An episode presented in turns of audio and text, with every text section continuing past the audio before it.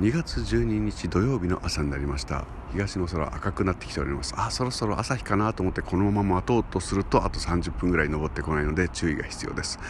えー、昨日の雪はあらかた溶けております。北側の斜面ここから見下ろすと北側の斜面には白いものがいっぱい残っていますけれどもそれ以外はほとんど溶けてしまいました。えー、昨日雪だるまでも作ってやろうと思ったんですけれどもあまりにも自宅が冷え込んでしまってそうですね。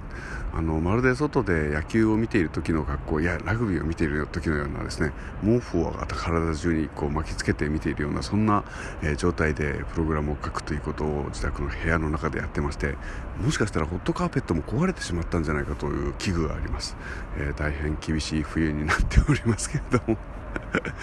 今日は、えー、土曜日でお仕事に出かけるので、えー、お仕事の最中は暑くなるだろうなと思って、えー、あったかい部屋を期待しているところでございます。